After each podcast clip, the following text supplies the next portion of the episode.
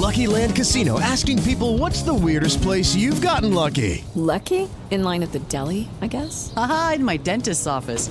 More than once, actually. Do I have to say? Yes, you do. In the car before my kids' PTA meeting. Really? Yes. Excuse me, what's the weirdest place you've gotten lucky? I never win and tell. Well, there you have it. You can get lucky anywhere playing at LuckyLandSlots.com. Play for free right now. Are you feeling lucky? No purchase necessary. Void where prohibited by law. 18 plus. Terms and conditions apply. See website for details. Siete en punto, panorama informativo 88.9, información que sirve.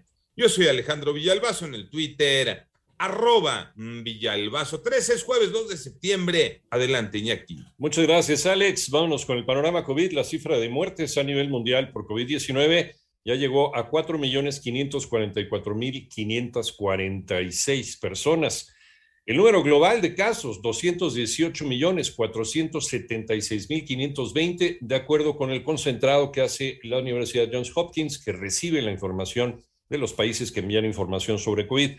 Moderna, la farmacéutica Moderna pidió a la Administración de Drogas y Alimentos de los Estados Unidos, la famosa FDA, que apruebe el uso de una tercera dosis de su vacuna contra COVID. México, México, en otras eh, cosas, eh, dentro de nuestro panorama COVID, registró la cifra más alta de muertes uh, de la tercera ola de la pandemia. Moni Barrera. En las últimas 24 horas, México registró 17.337 nuevos contagios de COVID-19 y 1.177 muertes en un día, para un total de 3.369.747 casos de COVID en el país y 260.503 fallecidos. A través del boletín técnico, la Secretaría de Salud informó que es la cifra más alta de muertes en lo que va de la tercera ola de la pandemia, aunque afirma la curva epidémica se reportó en menos de 15% con 107.520 casos activos del virus. El número de personas mayores de 18 años que tienen esquema completo de vacunación son 34 millones 282 mil 292 y más de 23 millones tienen medio esquema. En 889 Noticias, Mónica Barrera.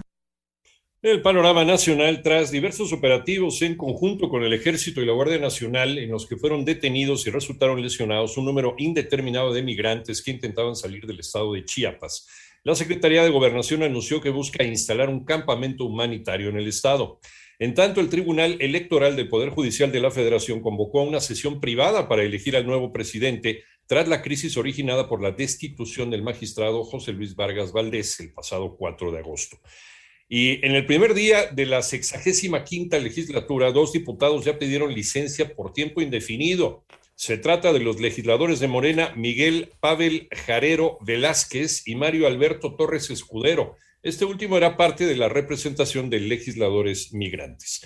El presidente de México reconoció que hay delitos que siguen registrando incremento. Toño Morales. En materia de seguridad hay tres delitos que aumentaron. De 11 delitos considerados como de mayor impacto, solo tres han presentado aumentos. El feminicidio, que creció en 13%, la extorsión, que aumentó en 28%, y el robo en transporte público individual, que creció 12%. No obstante, el presidente de México, al rendir su tercer informe de gobierno, dijo que quizá el aumento en cuanto a los feminicidios se debe a que antes no se consideraban como ahora. El mandatario dijo que en cuanto al homicidio doloso se detuvo la tendencia a la alza e inclusive hay una ligera disminución. Para 88.9 Noticias, José Antonio Morales Díaz.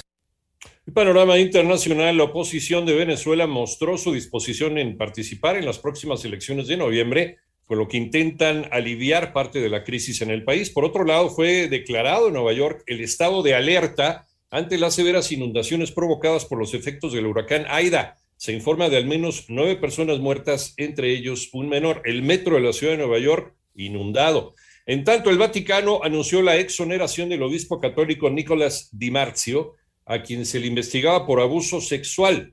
La Santa Sede dice que las acusaciones en su contra son de más de medio siglo atrás.